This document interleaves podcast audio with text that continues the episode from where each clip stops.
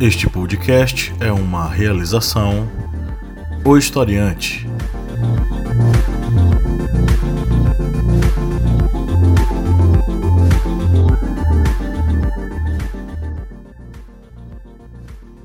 Olá, historiantes, bem-vindos a mais um podcast. Estamos aqui mais uma vez reunidos, felizes, contentes, satisfeitos nessa semana chuvosa aqui em nossa região pra, e quente, né? Lembrou aí para debates sobre atualidades, né? Hoje a gente vai tratar sobre um tema que está meio que deixando todo mundo de cabelos em pé na internet, que está ligada a uma lei aprovada na União Europeia ligada à questão do conteúdo veiculado na internet e que é, trata de forma meio que pesada aí com a questão desses conteúdos em relação aos direitos autorais, especificamente nos artigos 11 e 13. Aqui na nossa bancada estamos todos, né? Eu, o professor Pablo, também a Lídia Verônica. Olá. O Márcio Fabiano.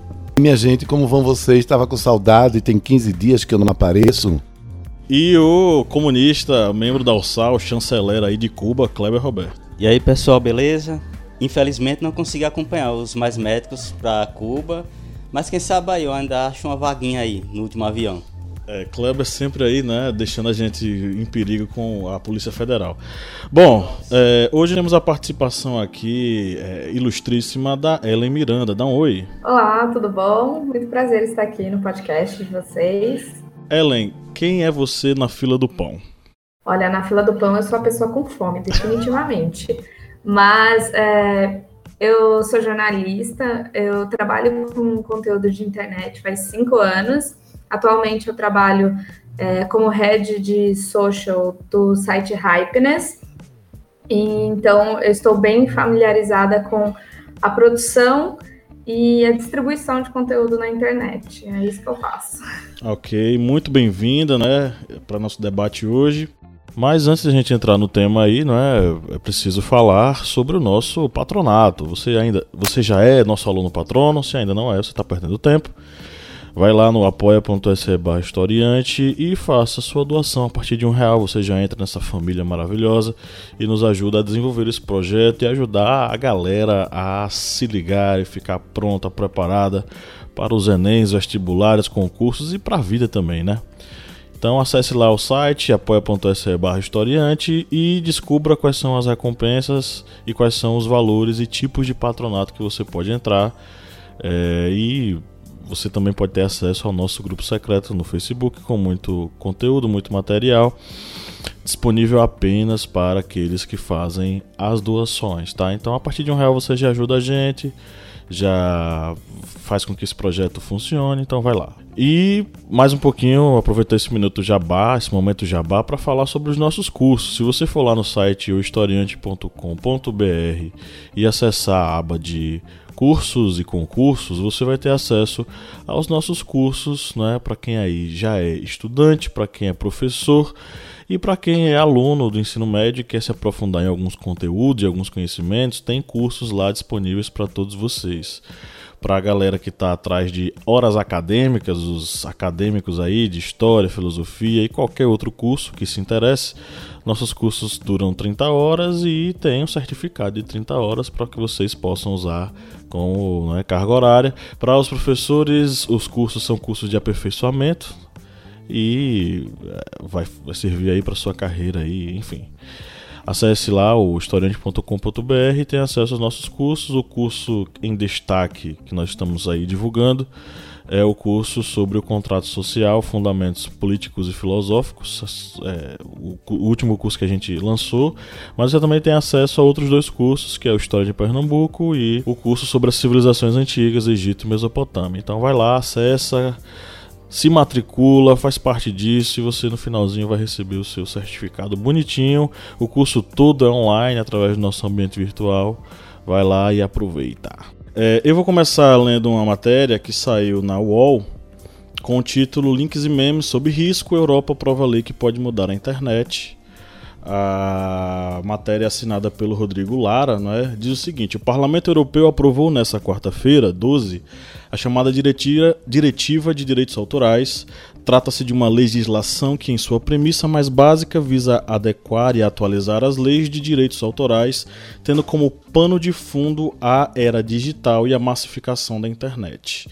Em termos práticos, no entanto, essa diretiva, uma espécie de norma sobre a qual os países membros da União Europeia produzirão suas leis, tem o potencial para causar uma mudança na internet que conhecemos hoje. Ela já havia sido rejeitada em julho por conta de dois de seus artigos, o 11 e o 13. Quanto o primeiro, o artigo 11, criaria uma espécie de taxinha sobre links, quando plataformas como Google e Facebook precisariam pagar para publicarem até mesmo prévias de conteúdos de terceiros, como sites de imprensa, o segundo artigo implicaria em criar filtros mais severos para upload de conteúdo, o que poderia significar, entre outras coisas, o fim dos memes. Talvez, eh, nas leituras que eu fiz, a questão mais que eu achei mais complicada foi em relação às plataformas de conteúdo, é, por exemplo, como o YouTube.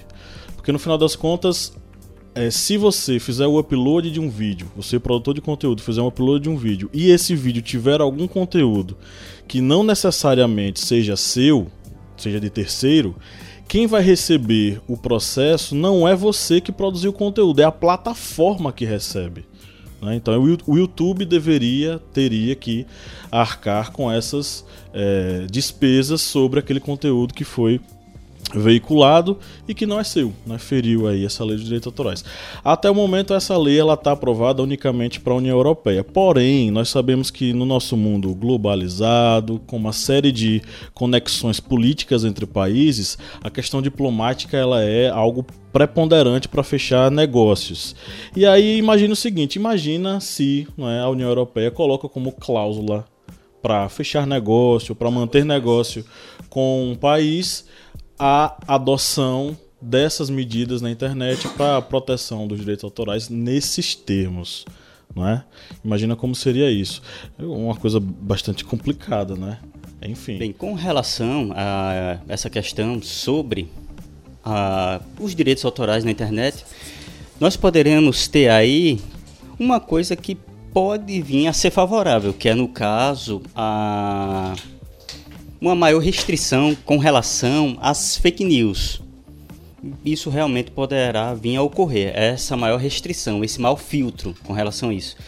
Contudo, muitos é, assuntos, principalmente relacionados à área de conhecimento, educação, isso aí pode, poderá haver a ser muito restrito, a ser restringido a, digamos, muitas vezes apenas é, aulas, é, ou então até mesmo visualizações, tipo como fazem os youtubers, porque correrá, correrá o risco de algum professor utilizar alguma imagem em um vídeo desse na plataforma YouTube e uma certa uma imagem, uma foto, um vídeo de 5 segundos poderá vir a causar a queda das, desse vídeo, até mesmo do seu canal e isso poderá vir a prejudicar muito nessa questão desses vídeos voltados para a educação, porque nós sabemos que a educação atualmente ela não deve ser restrita apenas ao professor falar e o aluno escutar. Tem toda uma série de elementos visuais, é, que vem a incentivar aquele aluno ou aquela pessoa que está buscando educação a assistir aquele vídeo, assistir um documentário, por exemplo. E a partir do momento em que há uma restrição por parte de um órgão ou então por parte da, de uma lei, isso aí vem a causar aquele encolhimento, aquela certa, digamos, isolamento de quem precisa utilizar fontes visuais para repassar conhecimentos. Sem falar que eu acho que pode haver também uma, um certo tipo de monopolização, né, do que do que pode ser ou não divulgado. Então, gente que hoje já vive no anonimato, né, vai passar a não existir mais é, a partir desse, dessa restrição mais severa, né. Então, é, eu acho que vai acontecer muito essa questão. Acho que a manipulação ainda fica maior, né, do, do conteúdo e conhecimento é, público é, de determinados autores, obras, enfim, de conteúdo, né? assim, só de você fazer uma pesquisa na internet para pegar imagem para utilizar, seja lá o que for, qualquer imagem, isso já vai estar. Tá, até o próprio banco de dados do Google vai ser, vai, vai ser alvo disso. Porque você não vai ter o direito sobre todas as imagens. Cada imagenzinha que vai aparecer na sua busca, sei lá, você coloca dia ensolarado. Todas as imagens que aparecem, todas elas têm um autor. Nesse caso, você não vai ter o, o, a possibilidade de usar isso. Nem o Google vai ter a possibilidade de usar isso, porque ele vai ser é, processado se, você, se ele colocar isso lá. Então ele não vai poder colocar, ele não vai. Vou, vou me arriscar por causa dos meus usuários. Ele não faz a mesma coisa o YouTube. Quem é que vai se arriscar em receber um programa, por exemplo, do, dos meninos do Omelete, que fazem é, comentários sobre filmes? Todos os filmes que aparecem lá, as imagens que aparecem lá, todas elas têm um direito protegido, né? Então não só imagem como conteúdo. Então eles não vão poder produzir esse tipo de coisa.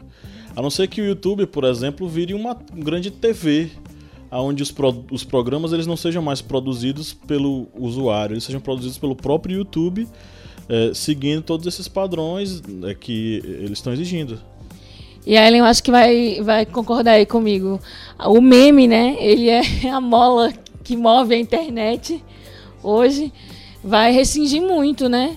É, eu acredito que além de restringir o meme, né, que faz parte tanto, eu diria, do lado educativo da internet, quanto do lado divertido, né, é, a gente pensa que, assim, se você não tem acesso, por exemplo, aos conteúdos dessas grandes corporações, que hoje são donas de, de diversos é, tipos de conteúdo, não apenas de entretenimento, que é o caso da música e filmes, né, a gente tem que pensar que tem a questão de, é, acadêmica, com estudos, com, é, enfim, imagens sobre descobertas e, sei lá, o pouso da NASA, que aconteceu lá em Marte, né? A NASA pousou em Marte, aquele conteúdo, ele é da NASA, certo? Foi ela que foi lá, foi ela que pousou, beleza. Se eu não posso colocar esse conteúdo num outro lugar, né? Porque eu não tenho direito sobre essas imagens, sobre esse conteúdo, ele não é meu.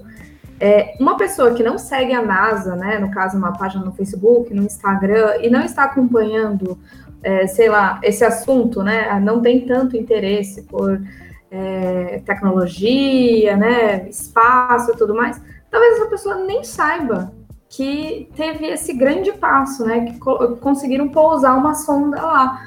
Então, acho que restringe o, o, já restringido conhecimento, né? A gente não pode achar nem por cinco minutos que as pessoas têm acesso a todo o conteúdo só porque estão na internet. E então até o jornalismo está comprometido, né? O jornalismo está muito comprometido, eu diria, inclusive, com o artigo 11, né? A questão de você é, pagar pelos links e tudo mais. É, como que você vai pulverizar uma, uma verdade, né? Um fato, uma, alguma coisa que que, a imprensa, né, ela investigou e chegou a determinada conclusão. Se você tem que pagar por esses links, esses links não podem ser distribuídos, porque assim, vamos ser sinceros, fake news, ninguém está preocupado pelo visto, né? Porque tá aí milhões de, de imagens, de vídeos absurdos, mas o que pode desmentir isso ele vai ser restringido. Então, eu acho que fica ainda mais perigoso é, no combate a fake news. É, se você não pode espalhar os assuntos é, através da imprensa, que é teoricamente, né, quem tem a responsabilidade de investigar e trazer a público diversas informações, é, quem que vai, quem vai ser responsável por isso? O Parlamento Europeu provavelmente não. Bom, é, eu fico imaginando também o seguinte: é, no final das contas, é, o prejuízo que vai ter também é para a questão da construção do, dos saberes através da internet. A internet acabou se transformando numa espécie de grande espaço de divulgação, compartilhamento de conhecimento e que isso pode realmente ficar restrito, né? Ficar fechado. Principalmente para quem está é, atrás de, de, enfim, saber, conhecer, descobrir isso vai estar tá limitado, isso vai estar tá restringido.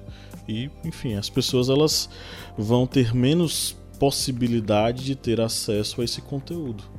Talvez seja nesse aspecto. Eu não sei é, se, se já fizeram algum tipo de estudo sobre qual seria o impacto. Você teve alguma notícia dessa, Ellen? Você já teve algum tipo de estudo sobre qual impacto causaria na produção de conteúdo? Olha, a gente não tem um estudo definido né, sobre isso, porque é realmente algo não só novo, como acreditou-se até muito pouco tempo que jamais passaria, pelo tamanho do absurdo, né? Tipo, dar uma, um valor tão grande para o direito do, a, autoral frente a todos, né? Ao direito de compartilhamento, ao próprio pensamento de compartilhamento, né? Então, é, em vias gerais, se você pensa que você não, não vai poder usar diversos tipos de conteúdo e que as plataformas é, serão responsabilizadas por isso, é, quem quer ser responsabilizado por isso, né? Quem quer ser penalizado por isso? Uma grande empresa, quanto Facebook, quanto YouTube, eles não querem ser penalizados por isso, eles querem ganhar dinheiro, né? Porque é, é, essa é a ideia de você ter uma grande empresa. E então é, é, muito mais fácil restringir tudo do que eu ficar cuidando ou então comprar brigas, né? Não, esse conteúdo ele respeitou mais ou menos o, o direito autoral. É, eles jamais vão fazer isso. Então vai ser assim, não vai subir, não vai para a internet. E seria muito engraçado é, o YouTube tentar, vamos dizer assim, monitorar o tanto de coisa que é colocado na plataforma. Não tem como. Nossa, se a gente pensar que por segundo é, na plataforma você tem dias de conteúdo, então cada segundo no YouTube sobe, sei lá, 24 horas de conteúdo. Como é que você vai controlar tudo isso? É, é impossível, né? É um mecanismo assim, impossível, é fora da realidade você controlar tudo isso. Então é, é uma coisa assim muito perigosa. A gente não sabe ainda, né, como como isso vai impactar no dia a dia da produção de conteúdo, mas assim, que vai impactar isso, é, não, acho que não tem a, sombras de dúvida, né? A gente só está aí observando, né, para, enfim, para saber lidar com, esse, com, com essas mudanças. No, isso, isso não é necessariamente algo novo, é, assim, em relação à questão dos direitos autorais, porque no final do no século XX, né, nos anos 90, teve aquela questão com o Napster, que era aquele programa que auxiliava a fazer o download gratuitamente, enfim. É, não sei se vocês lembram desse programa, eu sei que é, muitos, muitos músicos se manifestaram. Eu lembro do Metallica se manifestando sobre esse assunto, né? Sim, mas sabe qual é a ironia? É que assim, isso era lá nos anos 90 e, enfim, passou-se os tempos todos, é, é, houve uma mudança muito grande, né, da mentalidade de compartilhamento, né? Hoje a gente, é, a gente entende muito que o de, que você ter uma informação e você compartilhar essa informação não é um prejuízo, muito pelo contrário, né? Você acrescenta, não só na vida de quem lê, quem, quem vê, quem, enfim, quem tem acesso a essa informação, como traz de volta por conta da internet ser tão ampla e tão múltipla, né? Que você traz uma, às vezes, um insight de volta.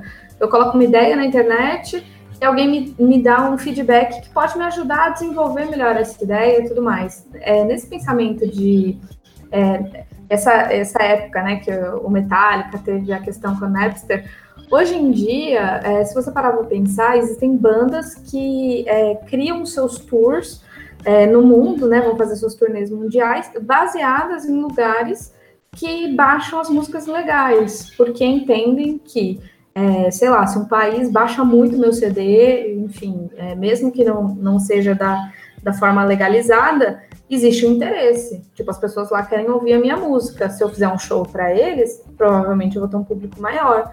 Então, é, existem formas de você lidar com, com esse novo mecanismo que é o compartilhamento. E aí fica sempre aquela questão de legisladores, né? quem são esses legisladores, né? Quem são essas pessoas que estão é, com estão legislando para eles e para um público muito mais novo, que tem uma mentalidade muito diferente, que é essa mentalidade do compartilhamento, é, da exposição, de levar informação, de é, usar todas as redes sociais para passar o máximo de informação, se expor, enfim, criar conteúdo o tempo todo, sendo profissionalmente nisso, né? Um youtuber, um Instagrammer ou qualquer outra coisa, sendo só uma pessoa mesmo, um adolescente lá falando coisa, postando meme e tudo mais. É muito difícil você pensar que tem um grupo de pessoas que às vezes nem entendem, nem sabe o que é meme, né? Porque a gente também não pode partir do princípio que todo mundo está entendendo sobre o que está votando, né? Legislando coisas tão pesadas para uma outra geração. É que nesse caso do, do Napster, que o deu Metallica, entrou com processo contra eles. A Associação de Gravadoras Americanas também entrou com processo também contra a Napster. O resultado desse julgamento foi em 2001, ou seja, 17 anos que teve esse caso da, da Napster. E também teve o caso da Mega Upload, que era conhecido como a maior plataforma de downloads é, do mundo. Ela também foi vista por quebrar é, direitos autorais. E a FBI prendeu o, o dono da, do Mega Upload, acusando também de sonegação fiscal, porque essa plataforma ela tinha movimentado quase 170 milhões de reais durante o seu, o seu período de atividade. E a FBI foi lá, derrubou os servidores, tirou a plataforma do ar. O grupo Anonymous até, digamos, fez um contra-ataque e derrubou também o site do FBI, da Associação de Gravadoras Americanas, derrubou esses dois do ar como uma forma de repúdio contra o que, o que tinha ocorrido contra o Mega Upload. E esse caso já foi em 2012, ou seja, seis anos. Isso aí demonstra que já vem essa política, digamos, de sempre restringindo muitas vezes essa questão de divulgação de informações não é algo recente e não é algo isolado, não é algo assim que foi realizado só uma única vez, por exemplo, como essa questão do Napster em 2001 foi feito lá e parou.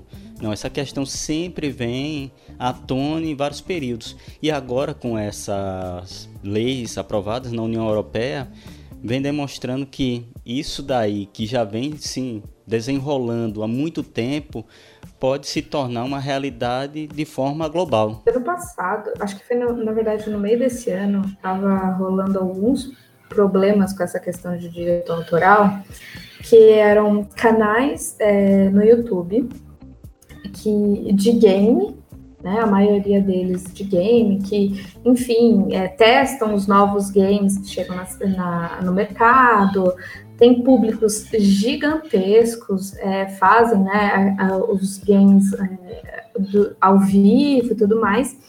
Eles começaram a perder a monetização dos canais por conta é, de, enfim, de companhias pedindo o direito autoral sobre o game, né? Sobre as imagens, que o game era deles. É, enfim, esse conteúdo é meu.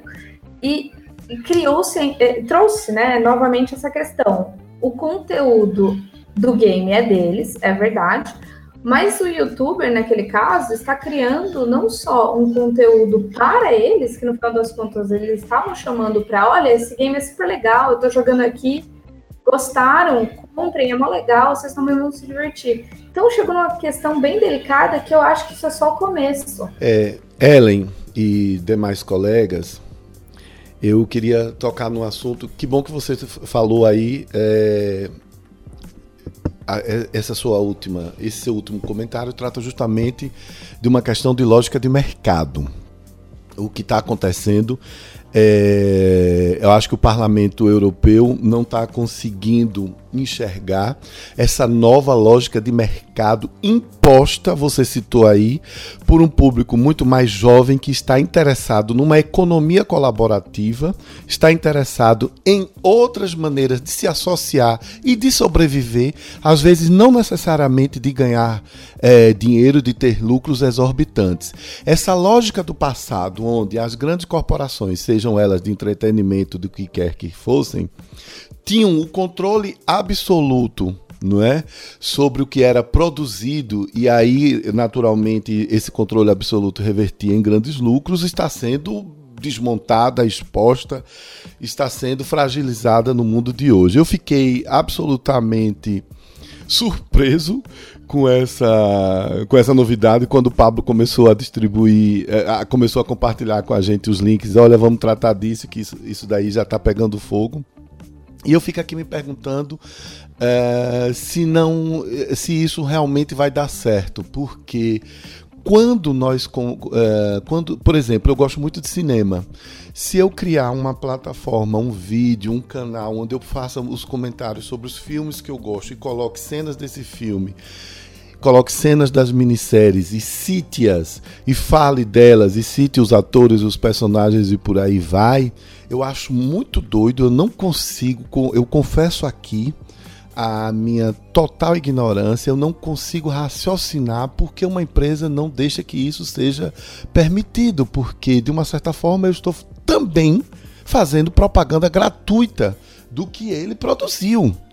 Então, se eu, é, sendo bem rasteiro, se eu uh, produzo um, um, um vídeo uh, e, e, e, faço um upgrade desse vídeo e falo sobre, por exemplo, uh, Game of Thrones ou House of Cards, ou sobre. Vou, vou falar de uma coisa recente. Ontem eu, eu encerrei a a última temporada dos Vikings, que eu adoro. Então, se eu vou lá falar, falar, falar dos Vikings e dizer o quanto interessante eles são por, por, diversos motivos, inclusive pelos costumes, né? Eles têm, eles têm uns costumes bem liberais em relação a, a, a casais, a, a, a parceiros fora do casamento e tudo mais espaço feminino, empoderamento, as mulheres, as mulheres sendo livres, não sendo escravas, elas, elas tinham é, um poder de ascensão naquela comunidade. Enfim, se eu falo disso, volto a repetir a frase, sendo bem rasteiro, eu estou fazendo propaganda dos vikings, eu estou fazendo meme, eu estou citando, eu estou atraindo meus alunos, meus colegas, os que me seguem nas minhas redes sociais para esses conteúdos. Acho, fico um pouco temeroso, mas sinceramente quero dizer a vocês, eu vou agora sentar, comprar a minha cadeira VIP e ficar assistindo no que é que isso vai dar, porque essa geração não vai deixar isso assim tão barato, tão simples. Não é bem assim. Nós estamos é, nessas relações novas de economia, de economia colaborativa, de compartilhamento e tudo mais. Estamos tentando é, ainda visualizar, estamos testando como poderemos sobreviver financeiramente a partir disso. Ainda precisamos da grana, do dinheiro, e não, eu não acho que seja assim que a gente vá chegar a um denominador comum. Vou passar para os colegas que mais tarde eu quero falar também que eu acho que isso está muito alinhado sobre essa onda conservadora, a um, a um viés de, de, de controle, uma linha tênue que muito delicada, querendo, eu não diria censurar, mas começar a barrar determinadas produções. É, eu posso citar também, como exemplo dessa questão de compartilhamento de informações na internet, um amigo meu que ele é sebista, ele tem um sebo, uma loja de livros usados. E ele disse que de vez em quando aparece pessoas que veem o livro em PDF ou em PDF gratuito, vê o livro em PDF, acha interessante esse livro e vai no sebo procurar o livro físico. Ele disse que ocorre isso também em livrarias. A pessoa vê aquele livro, achou interessante, não quer somente ter o PDF, mas quer também ter o material em mãos. Ou seja, como o professor Márcio bem citou aqui, isso aí acaba sendo uma forma de incentivar as pessoas a procurarem esse material. Não somente a questão do livro, mas a questão de uma série, buscar, por exemplo, os os CD, os DVDs dessa série, ou então em um, uma banda que teve esse material na internet, a pessoa vai lá no show deles. Ou seja, nessa sociedade atual em que a informação ela percorre o mundo de uma forma extremamente veloz, essa lei europeia acaba tentando puxar tudo de novo para o início do século XX é, ou seja, realmente amarrar toda essa divulgação de informação.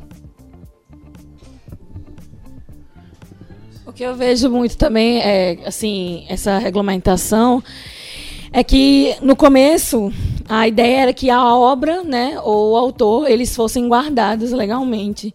E hoje o interesse é bem mais econômico do que intelectual, né? Da, da, da, coisa. Por exemplo, digamos, um exemplo. Felipe Neto tem não sei quantos milhões de seguidores. Se ele fala de um, de um autor, de um cantor, de menciona ou mostra, né? É, distribui o conteúdo de um outro, é, um outro, outro criador, né? Que tem 100 seguidores é, Felipe Neto vai continuar ganhando mais que ele. Então, acho que a ideia é que ninguém ganhe em cima de ninguém, né? Digamos assim. Mas é, a questão da, de proteger a, a, a propriedade intelectual, ela já está muito bem protegida, né? Muito bem guardada. Inclusive, a nossa lei no Brasil, ela é de 98. Mas ela já é muito atual. Ela já era muito atual, porque ela já previa é, os direitos autorais bem guardados, até mesmo no âmbito da internet. O Marco Civil também está aí, né? Para prever isso aí, de, de guardar os direitos. É, e os crimes, os cybercrimes também, é, inclusive os direitos autorais são inclusos. E, enfim, é, a preocupação não é guardar a obra ou o autor, e sim a, toda a questão monetária que rola por trás da obra, né, do, da criação. E, enfim, essa lei ela não vem, ela não está priorizando é, o conteúdo em si, o direito intelectual, mas sim é, questões econômicas por trás eu, de tudo Eu isso. acredito muito que é, as grandes corporações, né, que são as, as beneficiadas desse tipo de lei, né, porque na verdade não é o artista ou sei lá, o, o, o autor de um filme ou o próprio ator do filme que virou um meme. É, eles não vão ser beneficiados ou protegidos, nada disso. É, quem vai se beneficiar mesmo é a, corpora, é, a grande corporação que é dona de tudo isso, né? Eles, eu acredito que eles não estão preparados para o século XXI para essa nova geração, é, ainda tem muito desse espírito de que é meu, só eu, é um canal muito de cima para baixo. E, e, realmente é aquele negócio de pegar a pipoca para ver o que vai acontecer, uma vez que isso entra em conflito direto com uma geração inteira que não quer negociar esse tipo de coisa, ninguém quer é, voltar à internet de escada. Se a partir de amanhã vir um decreto que não, agora a internet só de escada. Ninguém vai aceitar. A mesma coisa, acredito, a distribuição de conteúdo. Ninguém vai aceitar voltar para a Barça porque alguém decidiu que a legislação de agora em diante é assim. Então, acredito também muito no poder é, das pessoas de e, e, principalmente nessa mudança de assim de de paradigmas, de gerações. A nova geração, ela não só a nova, né, assim, os millennials, mas muito antes que isso, as crianças já nascem segurando um iPad, sabendo como ele funciona. Você pega crianças pequenininhas mexendo no celular, elas mexem com uma naturalidade, com uma fluidez, e isso vai. Esse tipo de lei afeta diretamente essas pessoas que hoje podem não conseguir, né, de certa forma, é, estar com todo o poder na mão. Mas em pouquíssimo tempo todos eles vão estar votando. E aí?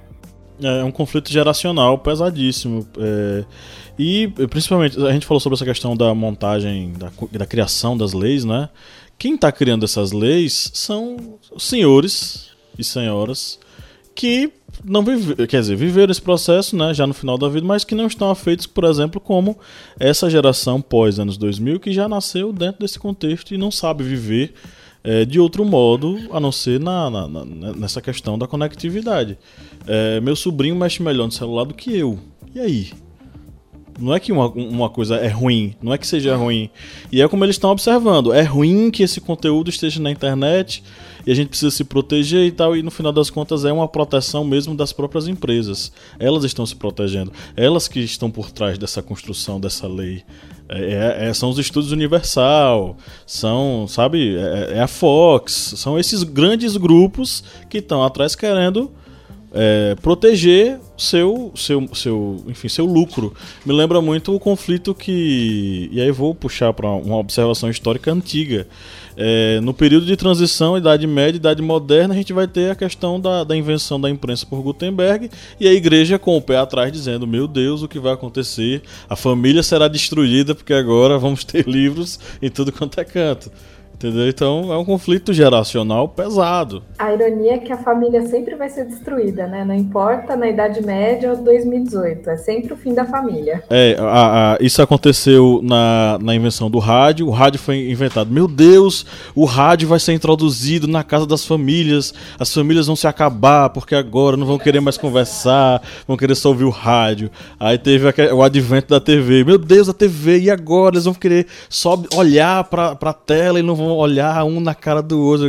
E a família, é, é, só para ressaltar, as famílias permanecem, elas não morreram por causa do. Pois é, elas permanecem aí, né, gente? Então. É, não, que essa questão da lei, ela tem que acompanhar os avanços sociais, né? Então, é, e, e, no caso ela não está acompanhando. Eu acho que esse, essa é a coisa mais grave que está acontecendo. É, não, como vocês falaram, né? O pensamento retrógrado, né? É, voltando aí para o começo do século XIX, você falou?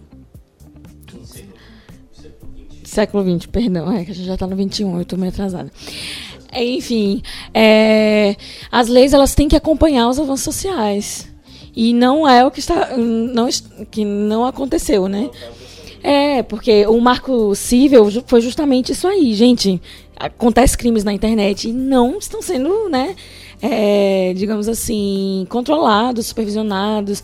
E aí o marco civil vem o quê? Acompanhar essa geração, né, aqui no Brasil, no caso. Outros países também houveram é, é, essa, essa, esse marco civil, né, a Islândia, Tailândia, eu acho. Enfim, é, o Brasil, acho que ainda tardiamente é, veio satinar para essas questões, mas é, acompanhando aí o, o, a movimentação social, né, gente? Hoje a gente vive 70% do nosso tempo na internet, praticamente, né? Porque é o tempo todo. Tudo na nossa vida está é, ligado a. está conectado pela, pela internet. Então as leis elas têm que acompanhar esse avanço social aí. E essa mentalidade social, né? Que é a mentalidade digital enfim, não está, não foi acompanhando, não acompanhou essa, essas, esses artigos, essa lei, né? A lei de copyrights, né? Isso. Não acompanhou, não está acompanhando. É, existe muita perspectiva de que é, a tecnologia é ferramenta. Ou o, o, digital é ferramenta. Na verdade, não é ferramenta. Já é um espectro da vida humana. Você não tem. Porque ferramenta você pode pegar e pode largar no contexto em que vivemos, não existe você é, pegar e largar, por exemplo, a questão da, da, da, conectividade. Você já está dentro desse contexto a partir do momento em que você está usando seu celular, a partir do momento que você usufrui de determinados serviços públicos que requerem a conectividade para tal, a partir do momento em que isso já engloba, já faz parte do seu cotidiano. Então, aquilo é você. Essa tecnologia não é uma ferramenta, é você. Faz parte de você. Você é um perfil na, no Facebook, você é um perfil no Instagram, você é um perfil no cadastro de, de, de, cidadãos da cidade tal, que tá lá sua foto, tá lá seus registros, então não existe mais a vida fora da conectividade. Você vive na conectividade. É claro que dentro desse contexto é necessário criar determinados mecanismos legais que garantam que a gente tenha um bem viver, né?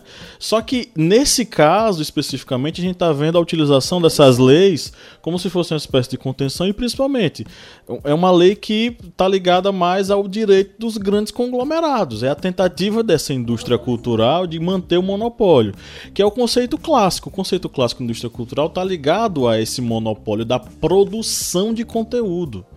Só que aí o que acontece? Nós passamos por um processo. Tem um autor que eu gosto de usar que é o André Lemos, que é, é um autor de ele estuda a questão da cibercultura. Ele fala sobre essa questão da liberação do polo de emissão.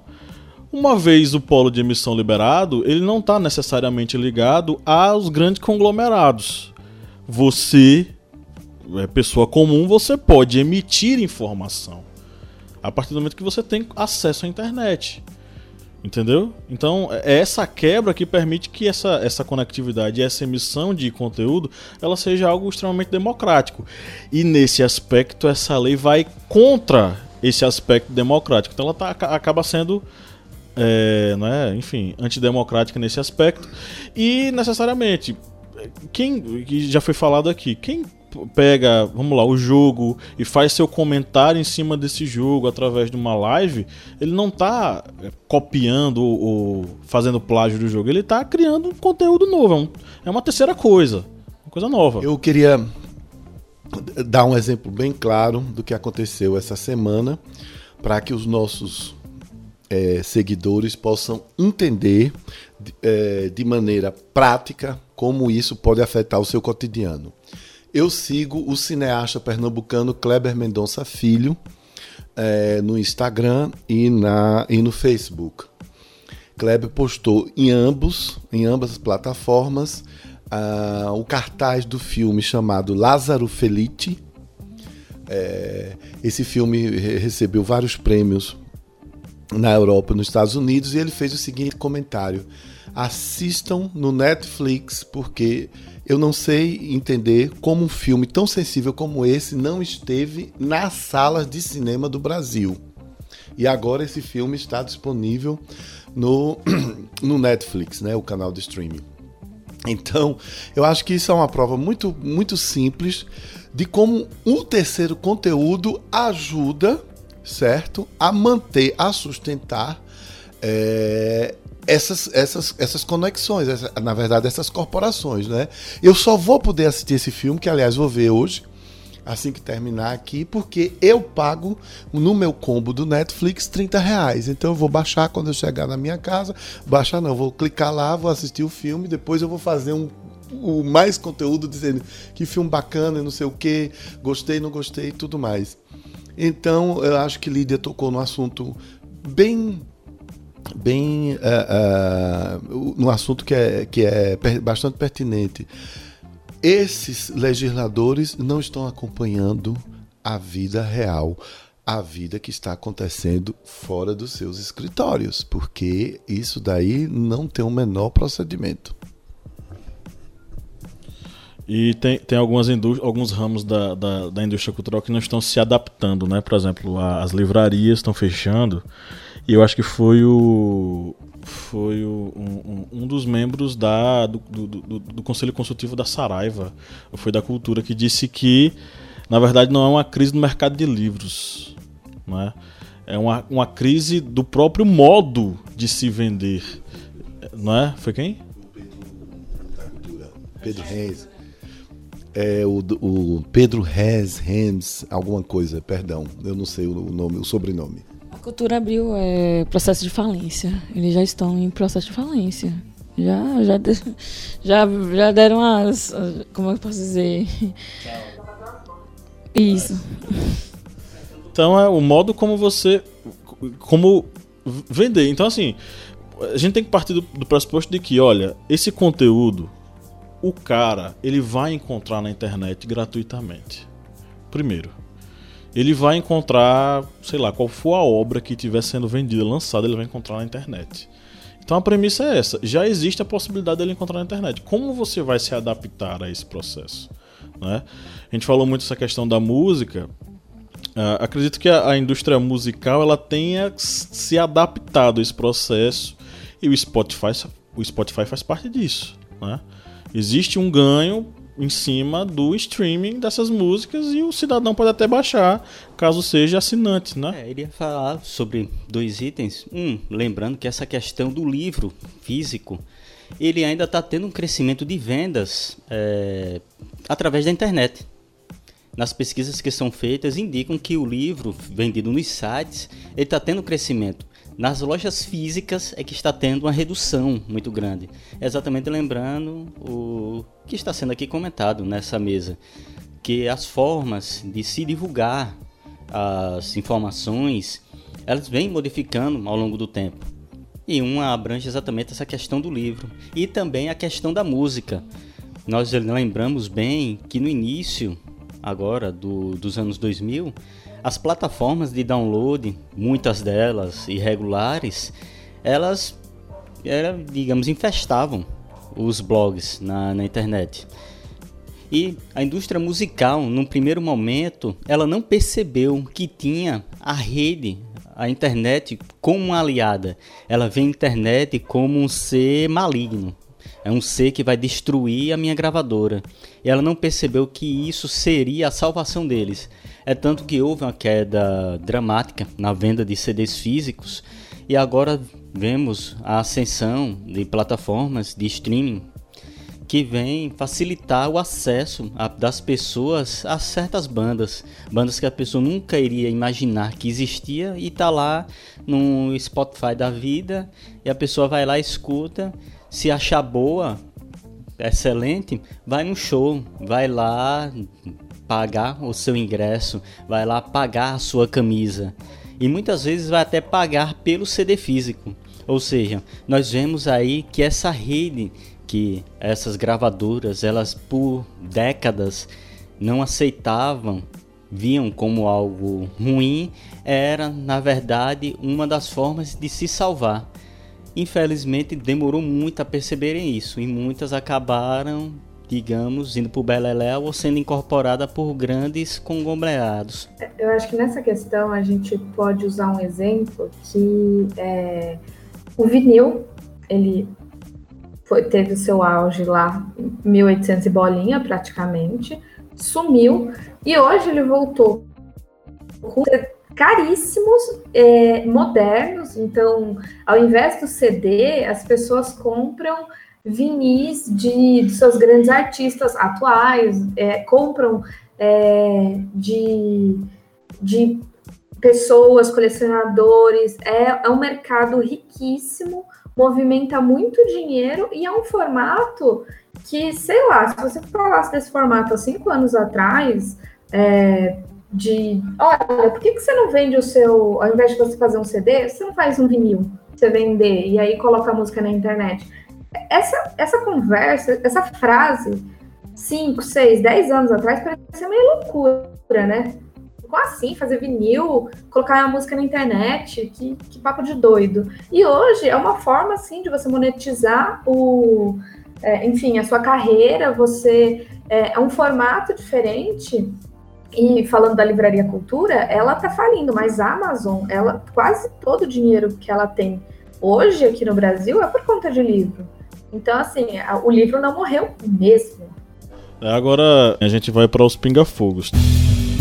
Pinga Fogo, do Márcio.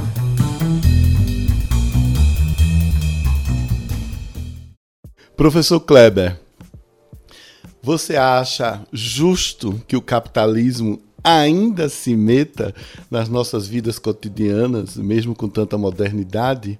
De quem é a culpa? Ainda é do velho e malvado capital que vai se meter nos nossos streamings, downloads e upgrades? Sim, lógico. Principalmente o capital dos grandes empresas. Elas é que têm interesse que seja restrito a divulgação de informação para eles. Numa plataforma de, de filmes, ou gravadora, ou editora, vai querer ver um material, mesmo que seja como bem lembrado por, por você, para uma crítica, uma resenha, eles não vão querer que esse material saia gratuito. Eles vão querer que você pague alguma coisa para eles. Nem que seja somente o, pelo direito ali de 10 segundos, 20 segundos. Mas eles vão querer algo em troca. E isso vai prejudicar muito, porque as plataformas que divulgam essa, esses vídeos, como por exemplo o YouTube mesmo, eles não vão conseguir fazer toda essa movimentação da pessoa fazer um vídeo, dessa pessoa entrar em contato com uma, uma produtora de cinema para repassar esse valor como forma de direito autoral, eles não vão querer. É mais fácil realmente, como está sendo debatido aqui nessa mesa, restringir.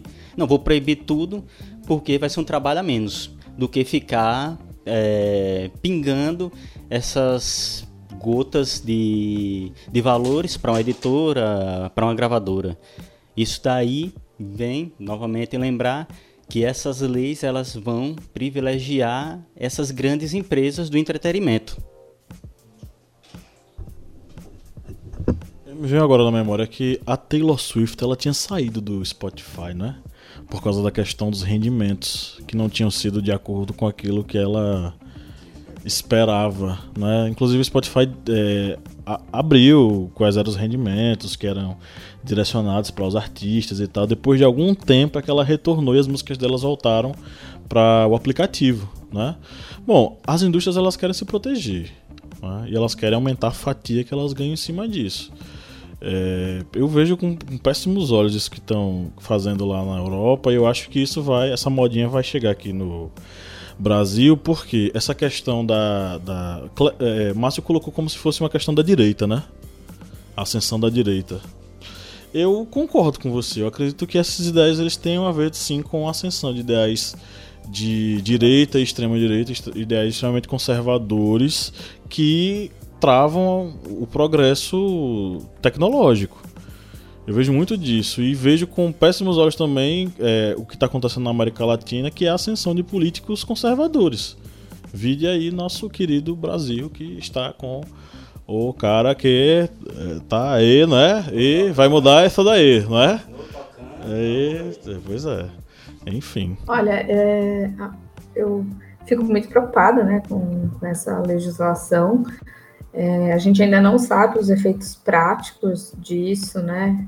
No nosso dia a dia ainda, a gente, enfim, está aqui debatendo o, o, que pode ser, a, né, uma das possibilidades de como, como a internet pode estar daqui a alguns anos, mas eu boto muita, muita, muita fé, é, não só na, na, próxima geração me isentando da, da briga, né, de forma alguma, isso afeta diretamente o meu trabalho, em tudo que eu acredito, mas é, eu acho que é, ninguém vai voltar atrás. É, ninguém vai deixar de, de ter acesso à informação porque alguém resolveu falar que isso não pode mais. É, eu acredito muito que ainda vai ter muita briga em cima disso. Eu acho sim que se as grandes corporações é, elas querem restringir tudo para ganhar mais dinheiro, elas correm o risco de dar um tiro no pé que foi o caso do Tumblr semana passada, resolveu tirar toda a pornografia dele, ignorando o público, os conteúdos que eles tinham dentro da plataforma. Basicamente, é, após é, as restrições que eles colocaram na plataforma, que era nudez e tudo mais, que era uma coisa que tinha assim a rodo, inclusive, né, era praticamente o que só tinha no Tumblr. É, agora o Tumblr está passando por uma situação muito apertada, muito complicada, porque eles deram um tiro no pé. E eu acho que essas grandes corporações, ao exigirem total domínio sobre seus conteúdos, corre o risco de virar meme, que nem a Globo, quando não se referia a Facebook, Twitter e usava a rede de microblog, uma rede social famosa. Quer dizer, você pode até achar que vai levar isso algum tempo, mas a realidade te chama. Ou você entra em 2019, ou você vai sozinho para o século passado. É, eu achei bem interessante esse ponto de vista aí. É... Resistência, né? É, enquanto eles resistem, nós resistimos mais ainda, né? Enfim, realmente é, não pode não pode simplesmente engolir esse, esse tipo de, de controle, né? Tem que resistir mesmo e vamos fazer meme com isso.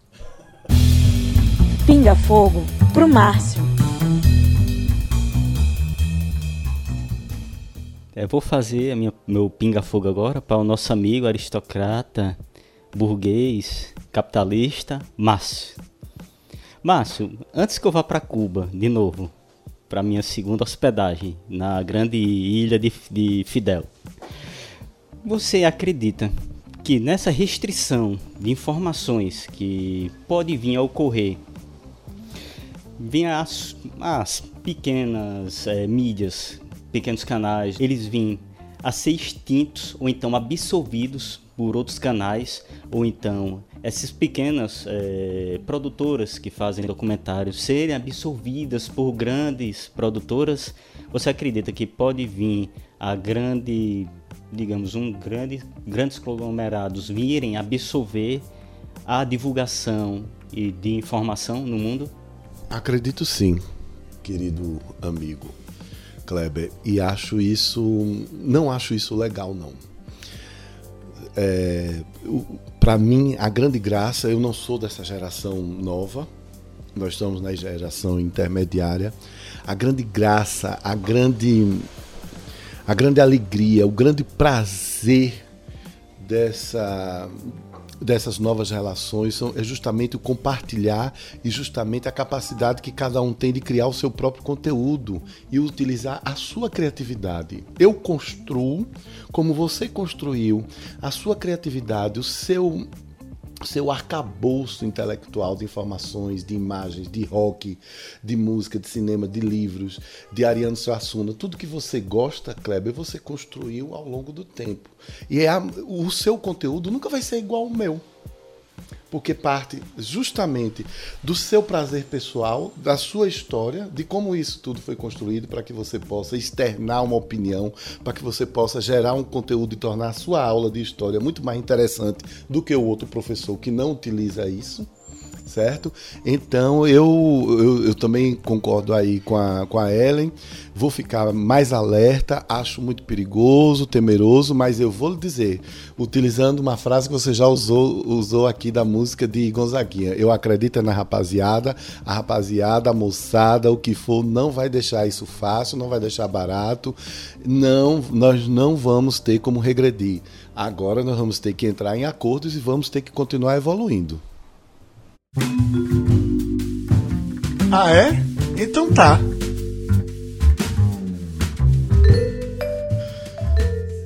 Ok, é, a gente tem algumas falas aqui, foram poucas até porque o pessoal, ele, é, para minha, meu espanto, pouca gente tá sabendo desse assunto, né? coisa que tá pegando muita gente de surpresa, né? É, o Bruno lá do Clio História tá falando aqui, tá perguntando se nós vamos abordar temas como Creative Commons e Copyleft. Eu não me sinto é, assim seguro para falar sobre esse assunto. Eu sei que a, o Creative Commons é essa licença, é, como é que eu posso dizer, gratuita, né? Através da internet, que as pessoas elas podem utilizar fazendo uma, uma citação simples sobre o conteúdo que é veiculado. É, talvez isso possa ser modificado através daquilo que está sendo votado lá na União Europeia, mas eu confesso que eu não vi isso na, lá na lei é, relacionada a essa questão dos direitos autorais. Ellen está sabendo alguma coisa? É, na verdade, o Creative Commons, né, ele é você abrir mão do seu direito autoral. Então, ele não entra né, nessa parte da, né, da legislação, porque entende-se que é, não me pertence mais. Eu abri mão para que seja um conteúdo público. E como conteúdo público, todo mundo pode usar, pode colocar no seu blog, no seu vídeo e tudo mais. Eu acho que pode ser que pessoas que não concordem com essa lei, aos poucos abram mãos de direitos autorais, né? Vai se saber. É o que acontece, é o que acontece com aquelas fotos do banco de imagem do Google, né? Sim. É, tem muitas. No caso, as pessoas elas disponibilizam aquelas imagens, né, livremente. Isso, e inclusive, é, usando desse negócio de banco de imagens, existem bancos de imagens, é, tem um que se chama Neply, que é um banco de imagem com, é, com pessoas negras, é tudo com direito é, Creative Commons, você pode usar à vontade, porque quem criou essa plataforma acredita que é, tem poucas imagens de pessoas negras fazendo qualquer coisa, entendeu? Se você vai procurar no Google, sei lá, pessoa comendo é uma pessoa branca. E, e esse coletivo de pessoas, né, quem criou essa plataforma, acredita que deixando essas imagens livres, é, vai ter mais opções para as pessoas usarem como ilustrações pessoas negras e não pessoas brancas. E é, é assim, é uma ideia simples de um tema específico e quem sabe com o tempo isso não aumenta. Inclusivo, né? Legal, porque se, se houvesse um monopólio, né? Como naturalmente já existe das imagens de só gente branca, acho que o pessoal ficaria de fora, né? Exatamente. E é, Seria é mais comerciável, né? É, é, muito legal porque é inclusivo, né? Você, se, se você não tem a imagem no banco, você acaba usando as mesmas imagens. E com isso, é um banco à parte que fala: não, cara, não tem problema aqui, você pode usar as minhas imagens à vontade, porque o meu. O que eu estou olhando no final da linha é a inclusão. Entendi. Lídia, ela, ela fala umas coisas, ela esquece, assim, no meio do caminho o que, é que ela ia falar. então, um negócio, mas aí ele falou um negócio mais legal, aí eu queria tirar uma dúvida. e agora eu esqueci o que, que, tava, o que, que a gente tava falando. Creative Commons e direito, enfim, liberado, enfim, calma. É... Ah, sim, então adoro, adoro essa parte. Eu sou pessoa que chama burguês, não é? Eu vou Estão brigando aqui. Um quer dizer que o outro é burguês, outro tá falando que o outro é comunista. É, o engraçado é que tem um, o Kleber é comunista e o Márcio é burguês. Cle... Aristocrata, desculpa, ele é aristocrata. É, Kleber quer enforcar o aristocrata e o aristocrata quer colocar. enfiar um punhal em Kleber. Ok, a gente teve pouca coisa aqui. Teve mais um comentário é, do Márcio Fernandes. Eu não sei, ele tá perguntando quem é o dono das frases de Clarice Lispector que ela nunca disse na internet. eu não sei, meu caro. Possivelmente. É, a- o, o Caio Fernando Abreu também, né? Tem essa coisa. É, tem, tem um meme, inclusive, né? Aquele meme do menino do. Aquele filme. Como é, gente? Eu vejo gente morta, com que frequência? É, eu vejo Clarice Lispector onde ela não está. Com que frequência? O tempo todo. É um meme, gente. Aproveita. Se a gente for contabilizar to- todas as frases da internet, né, que são atribuídas a Clarice Lispector, a gente descobre que ela escreveu 300 livros, né? Pois é. É, eu queria pegar o gancho dessa pergunta pra. É... Peraí, só um instante, tá passando o caminhão do lixo aqui. Chegou minha carona. Eu vou aproveitar o gancho pra inaugurar um novo quadro. Que eu não avisei a ninguém aqui. Eu vou pegar todo mundo de surpresa. Só os fortes sabem. E é o seguinte, é, eu vou. Nesse momento a vinheta já passou do nome do quadro que eu ainda não sei, né? Mas já passou a vinheta. E é o seguinte, eu vou ler uma. Uma frase aqui, um pensamento. E vocês vão ter que adivinhar de quem é esse pensamento. Ok? É, primeiro, a frase é: Ellen, vale pra você também, viu? Opa. Sábio é aquele que conhece os limites da própria ignorância.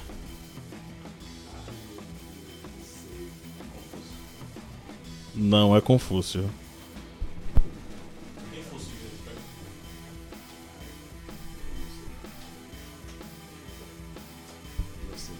Gente, olha, como é importante É compa- Sócrates, não é?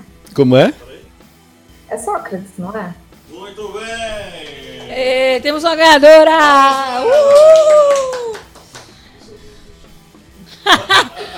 Márcio tá aqui com a cara de inveja, menina. Queria arriscar aqui um Descartes, mas aí. Brincadeira. Mas deixa eu só. Deixa eu só fazer um comentário. Olha como é interessante compartilhar e compartilhar e compartilhar. Eu já tinha visto essa frase, porque a Marta Gabriel, Ellen, você conhece? É uma, uma, uma especialista em, em novas tecnologias, é uma engenheira aí de São Paulo. Eu já fiz um curso com ela. A Marta Gabriel, ela tem nas redes sociais dela, ela, ela publica frases. Eu já vi essa frase umas duas ou três vezes. Eu estava aqui com ela na cabeça. Por isso que é importante a gente defender esse mundo novo. Ok, vou agora mandar mais uma. É o seguinte: Não há fatos eternos como não há verdades absolutas. Pedro Bial.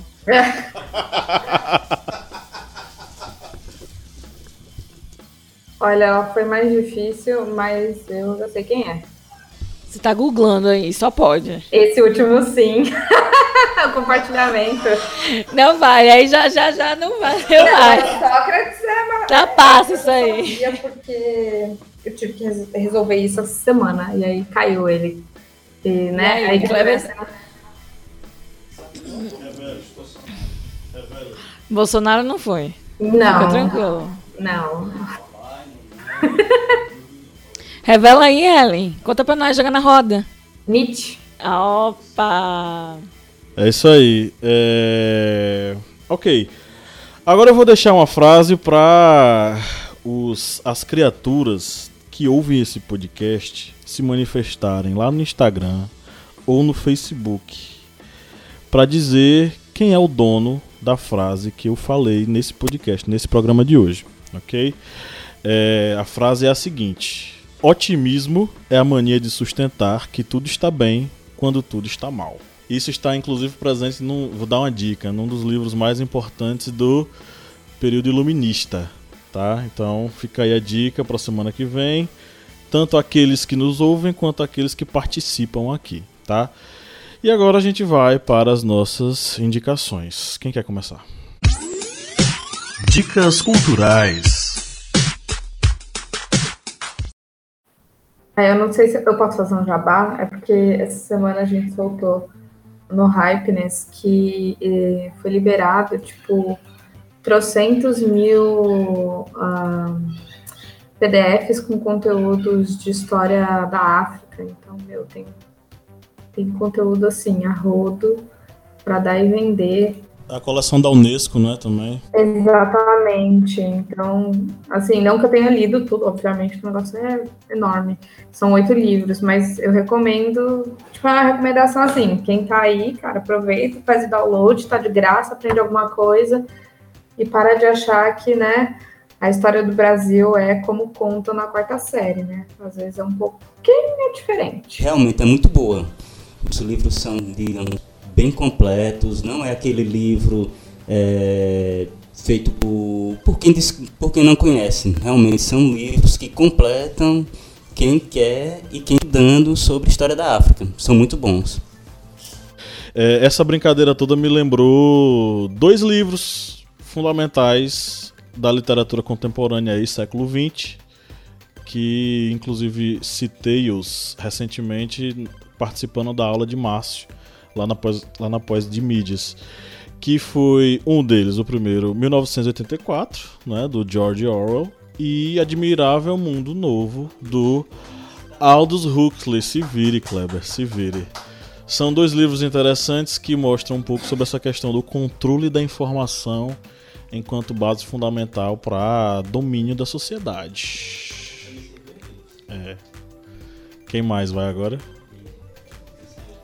É Profissão Sonho, é um documentário é, brasileiro sobre artistas é, e o meio musical, né? É, que os artistas trabalham, quem é, dom, é, quem é o domínio das obras, quem administra, né?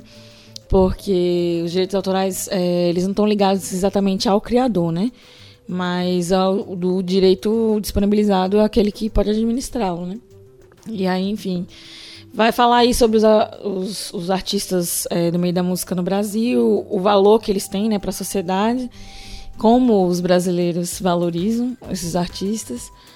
Enfim, é de 2017, é bem recente. Se você quiser procurar lá no canal do TV Câmara, está é, tá disponibilizado lá no canal é, do YouTube. Eu desde ontem, quando o Pablo, nós conversamos sobre o uh, qual seria o assunto de hoje, eu já estava em mente indicar uma série que aparentemente não tem nada a ver sobre o assunto, mas tem tudo a ver sobre compartilhamento, sobre esse novo mundo. Eu queria indicar a série Chef's Table do Netflix, em especial a, a Chef's Table sobre a França um, em um dos episódios, um dos cozinheiros, um dos chefes, ele, ele disse uma frase que me deixou emocionado. Ele disse: Não aceito no meu restaurante quem não quem não tolera o outro por causa do físico, por causa do pensamento ou por qualquer outro motivo. Esse chefe, ele sofreu muito porque ele ele não era não gostava muito de escola e eu acho que essa nova geração, gente, quando eu falo nova geração, eu queria dar um limite de, de, de idade, né? É, é, são essas pessoas que estão com menos de 30 anos que estão justamente é, mostrando para nós, os mais velhos, mostrando para o mundo que tem possibilidades, que é preciso fazer. Nós precisamos testar outras maneiras de compartilharmos, de termos economia colaborativa. Isso já está acontecendo aqui no Submédio São Francisco. Já há coisas muito legais na área da cultura, inclusive, da qual eu faço parte. Então vamos, vamos abrir a mente, vamos abrir o caminho. Foi muito interessante é, que vocês tocassem na questão de que nós fiquemos em alerta sobre quem são os legisladores. Nós precisamos, principalmente no Brasil, que a gente não tem esse hábito de seguir os nossos legisladores, de observar o que eles estão fazendo. Aí, quando a gente vê, a lei está pronta e a gente fica criando memes. Como o Pablo fez questão de citar a minha citação, por ele, por ele ser um capitalista burguês, assim como o nosso amigo. É, só tem burguês aqui, só eu sou. É a mesma coisa que burguês. Bem, infelizmente eu fiquei sem nas minhas duas citações, que eu tava pensando em uma, 1984, aí ele citou, depois foi Admirável Mundo Novo, que ele citou também. Bem, mais de... É, é tem, tem a Revolução dos Bichos de George Orwell, mas só que ela fala muito mais sobre a questão daquele é, socialismo mais utópico que se visava na União Soviética. E aí vem essa revolução exatamente contra, digamos, o que era visto naquilo ali, que era exatamente uma ditadura stalinista. Bom, é, eu, eu, posso fazer duas indicações? Estou empolgada. Então, é, uma que tem tudo a ver com o que a gente falou hoje, que é um livro chamado O Poder, O Novo Poder, que é do Henry Timmis e do Jerry Meston. É, é um livro muito legal. É, ele, o, o, título é Como Disseminar Ideias, Engajar Pessoas, Estar Sempre um Passo à Frente, um mundo hiperconectado. Ele é muito legal, ele fala muito sobre essa questão é, do compartilhamento, é, dos novos modelos de, de pensamento e também né, de uma sociedade que é, levanta e, e, derruba pessoas através da internet numa velocidade muito, muito, muito rápida. Então é bem interessante. Um outro que é um documentário que tem no Netflix, que é pensando aí para 2019, né, que a gente já está chegando, que se chama Minimalistas. E é, é muito legal, um conteúdo que eu acho que vai bem para um começo de ano, final de ano, começo de ano. É um documentário e fica como as, as minhas sugestões aí para quem quiser ver. É rapidinho, é, acho que é o quê? Uma hora e meia. Minimalismo. Ellen, você arrasou é, no minimalismo. Eu já vi esse documentário, já tinha indicado aqui e realmente foi bom porque eu acho que a gente encerra com chave de ouro esse podcast, porque minimalismo é um golpe no estômago. Faz a gente repensar muitas coisas. E o que eu mais acho massa, bacana nesse documentário é que é feito por americanos, os tais que dominam o nosso mundo. Valeu. Imagina. Ok, então estamos chegando aqui ao final de mais um podcast. É, foi bacana tratarmos sobre esse assunto e é, acredito que futuramente a gente possa retornar a esse assunto porque ainda vamos ver os desdobramentos desse processo, né? É, Ellen, eu gostaria de agradecer muito pela sua participação, pela sua visita virtual aqui em nossa casa. Foi bacana ter você aqui nesse, nesse programa. Ah, eu que queria agradecer né, o convite e que cada vez mais esses assuntos sejam fomentados na internet, enquanto a internet é o que ela é, não é mesmo? Pois é, e eu já estendo aí o convite para os próximos programas, tá? Você novamente aparecer aqui para participar. Olha, o convite já está aceito, é só me chamar. Valeu. Galerinha, é isso. Um abraço e até o próximo podcast. Tchau. Tchau. Tchau. Valeu.